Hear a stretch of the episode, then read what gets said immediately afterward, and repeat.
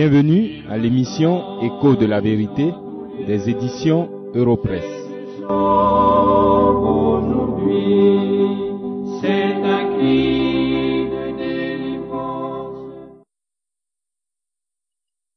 Lorsque nous prêchons l'Évangile, certaines critiques et objections nous sont faites aussi bien par des personnes qui sont habituées à la Bible que par celles qui ne le sont pas.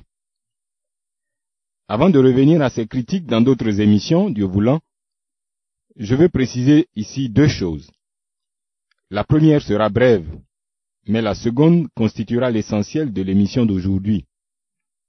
Cependant, notez que ces deux précisions répondent à la même question. Qu'est-ce que l'Évangile? Voici la première.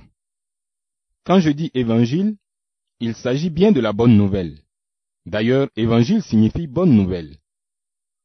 Or, toute bonne nouvelle réjouit le cœur de celui à qui elle est destinée. Elle le soulage, le console et lui donne du repos. Maintenant, réfléchissez à l'évangile que vous avez l'habitude de prêcher si vous êtes prédicateur, ou que vous avez l'habitude d'écouter et d'entendre. Ce message répond-il à la définition générale et simple de toute bonne nouvelle? En d'autres mots, ce message vous soulage-t-il et vous donne-t-il du repos? Ce message soulage-t-il ceux qui l'entendent ou bien produit-il un effet contraire? C'est-à-dire qu'il vous trouble et vous laisse dans le désespoir face à votre impuissance à observer à 100% la loi de Dieu. Si vous voulez être honnête, mais vous n'avez pas le choix parce que nous sommes devant Dieu, vous devez reconnaître que votre évangile ne vous donne pas le repos vis-à-vis -vis du Dieu trois fois saint. Dans ce cas, arrêtez de vous tromper vous-même en demeurant dans le faux, juste pour vous donner bonne conscience pour une raison ou une autre. Adoptez la seule attitude logique et sage qui s'impose à vous, c'est-à-dire confesser que votre évangile n'est pas une bonne nouvelle, et que par conséquent, il ne peut être l'évangile de Dieu. Voici la deuxième précision qui va nous retenir tout le reste du temps. Quand je dis l'évangile, je parle de la bonne nouvelle du salut des pécheurs par la grâce de Dieu en Jésus-Christ. Et je sais que vous êtes d'accord avec moi, puisque c'est la seule bonne nouvelle qui se trouve dans les Saintes Écritures, la Bible, la parole éternelle de Dieu. Il n'y en a pas d'autre. Tout autre message ou enseignement qui s'écarte en quelques points de cette bonne nouvelle n'est pas de Dieu. Nous pouvons et devons l'affirmer sans détour. Que déclare alors l'Évangile et qui le distingue de tout autre message et de toute autre religion C'est la question à laquelle je vais répondre dans quelques instants.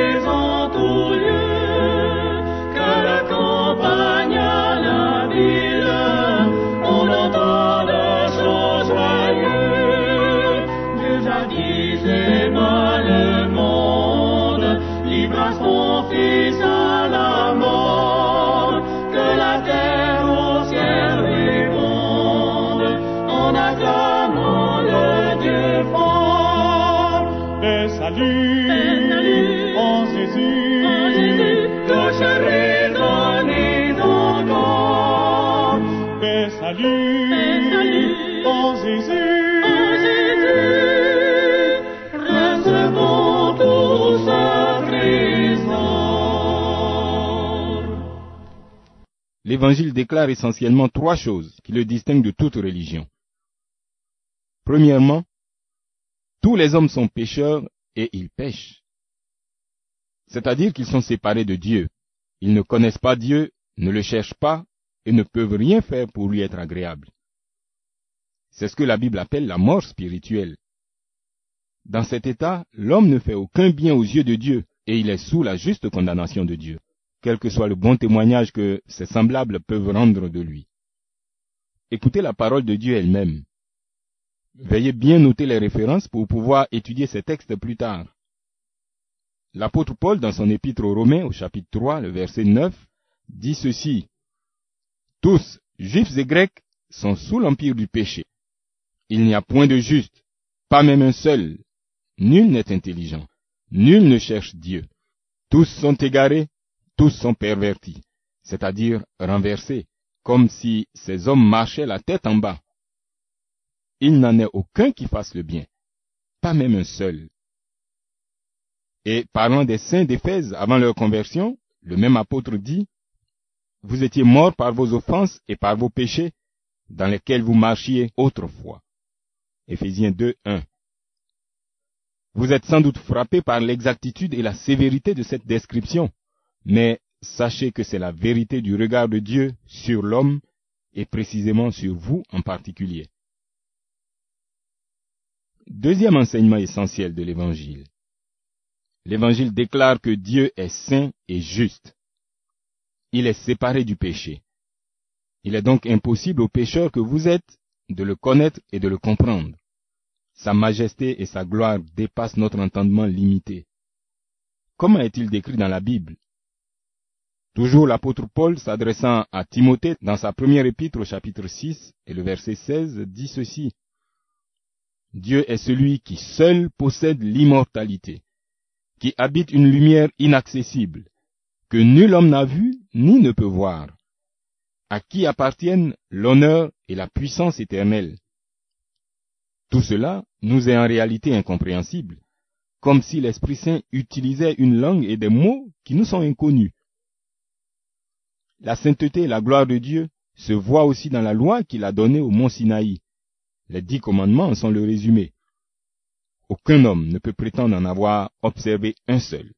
D'ailleurs, plus vous les étudiez et les comprenez, plus ces commandements mettent à nu votre péché et votre culpabilité. Vous avez en cela une petite indication du fossé qu'il y a entre vous et Dieu. Dans le livre de la Genèse, nous avons le récit du déluge par lequel Dieu fit périr tous les êtres qui étaient sur la face de la terre, à cause du péché des hommes. Le péché est contraire et opposé à la gloire de Dieu. L'apôtre Paul nous donne enfin la sentence de Dieu contre les hommes et leurs péchés dans son épître aux Romains au chapitre 3, le verset 23, et aussi au chapitre 6, le verset 23. Tous ont péché et sont privés de la gloire de Dieu. Et le salaire du péché, c'est la mort. Ainsi donc, il ne peut y avoir de communion entre Dieu, qui est saint et juste, et les hommes pécheurs. C'est ici qu'intervient le troisième enseignement distinctif de l'Évangile. Mais écoutons d'abord ce morceau de musique. Ô merveilleuse histoire de Christ mon Rédempteur, qui du haut de sa gloire descend pour moi pécheur. Jésus, mon cœur désire proclamer ton amour sans cesse le redire jusqu'à mon dernier jour. Ô merveilleuse histoire de Christ mon Rédempteur, qui du haut de sa gloire descend pour moi pécheur. L'Évangile déclare que l'homme est pécheur, que Dieu est saint et qu'il n'y a pas de relation possible entre eux. Voici le troisième enseignement essentiel de l'Évangile. Le salut est par la grâce de Dieu en Jésus-Christ. Il n'y a pas de communion entre Dieu et les pécheurs. Mais Dieu qui est amour a librement et souverainement décidé de se réconcilier avec des pécheurs et de réconcilier ces pécheurs avec lui-même. Et il fait cela selon le bon plaisir de sa volonté, comme dit l'Écriture.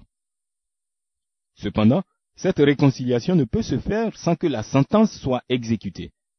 Le salaire du péché, c'est la mort.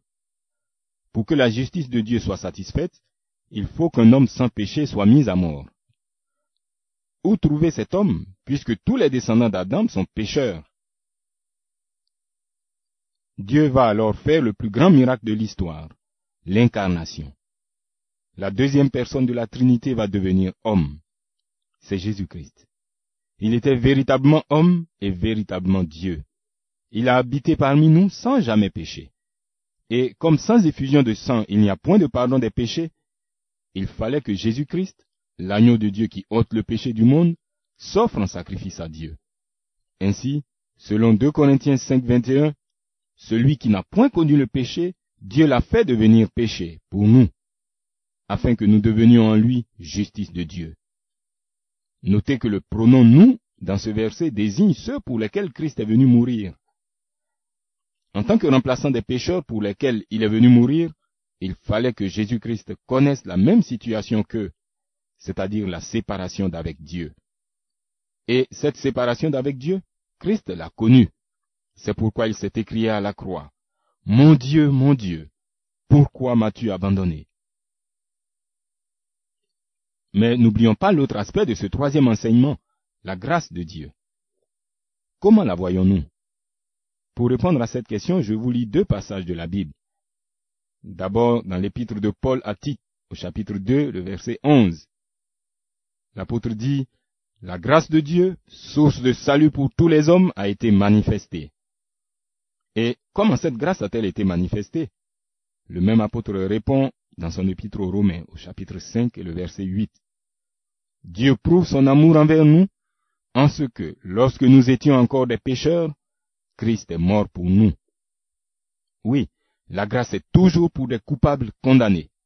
Dieu n'a pas envoyé son Fils pour les bons pécheurs, ceux qui sont moins pécheurs que les autres, et qui seraient donc plus acceptables que les autres.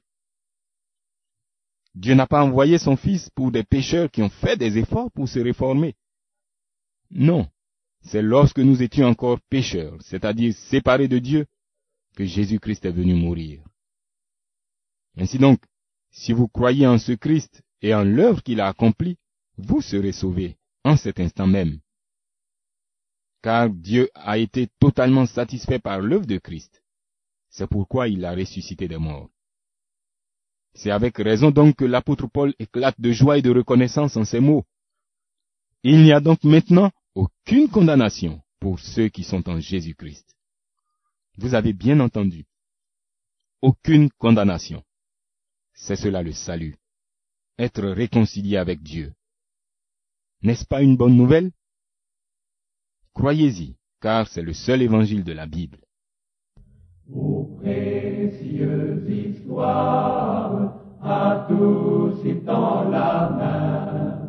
Sa mort expiatoire nous ouvre le chemin. Il t'appelle mon frère,